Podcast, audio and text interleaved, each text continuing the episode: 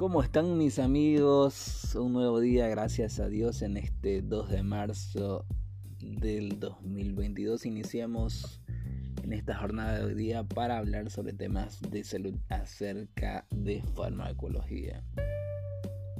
Sin duda alguna el clonazepam es un medicamento ansiolítico que vamos a conocer en este día de hoy. También es una benzodiazepina, ¿no? ¿Cuáles son las indicaciones del clonazepam? Está indicado en la mayoría de las formas clínicas de las epilepsias del lactante y del niño, especialmente el pequeño mal típico o atípico. ¿no? Las crisis tónico-clínicas generalizadas primarias o secundarias. Está igualmente indicado en las epilepsias de adulto y las crisis focales, así como en los estatus epilépticos por vía parenteral en todas sus manifestaciones clínicas. ¿no? clonazepam entonces está indicado para pacientes que sufren algunas crisis epilépticas y que se da de forma esporádica.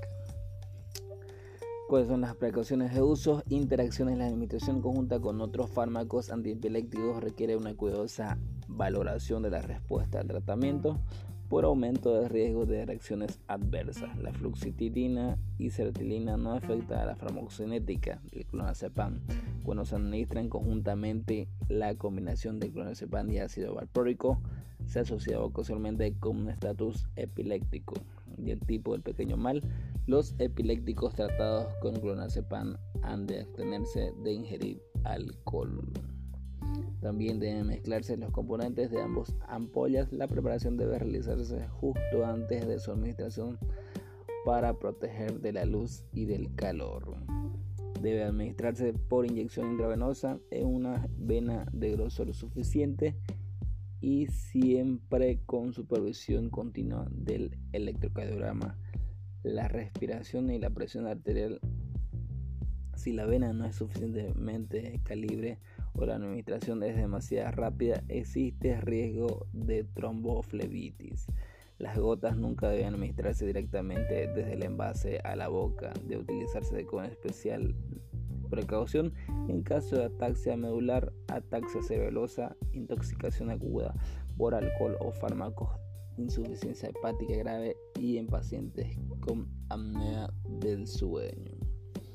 El mecanismo de acción, aunque no es todo conocido, parece que tales efectos se deben principalmente a la inhibición postnítica mediada por el GABA y su capacidad de incrementar la acción del GABA. La desconstitución o el vial de un ml de agua para inyección. Las vías de administración intramuscular raramente debido a su espesa absorción debe reservarse para casos excepcionales o para cuando la vía intravenosa resulte impracticable. El tiempo que se alcanza su concentración máxima por esta vía es de 3 horas. La vía intravenosa directa debe ser muy lenta, 1 miligramo en 30 segundos. En adultos la velocidad de inyección no debe superar los 0,25 o 0,5 miligramos por minuto. En un total la dosis administrada no debe superar los 10 miligramos. Bueno, nos despedimos. Que tengan un bonito día. Nos despedimos para hablar en otro día acerca del clonazepam. Chao, chao.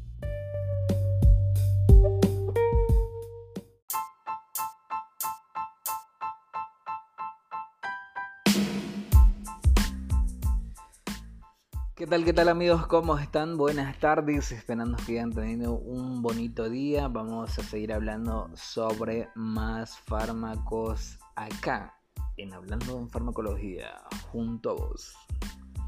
En este partido vamos a hablar sobre la insulina humana regular. Muchas personas me imagino que han usado o siguen usando este tratamiento que le ha dado su médico de cabecera, su médico diabetólogo, ¿no?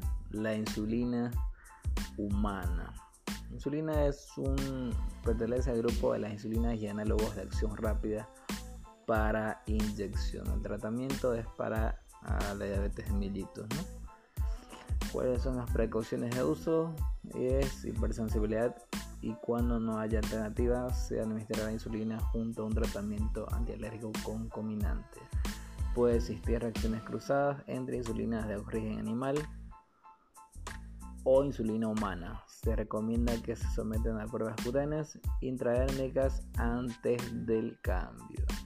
Aparición de hipoglicemia, tener en cuenta que en ciertas situaciones emocionales de estrés o patológicas, como en caso de insuficiencia renal, insuficiencia hepática, enfermedad de Addison, hipopituitarismo, hipotiroidismo o en pacientes debilitados o desnutridos.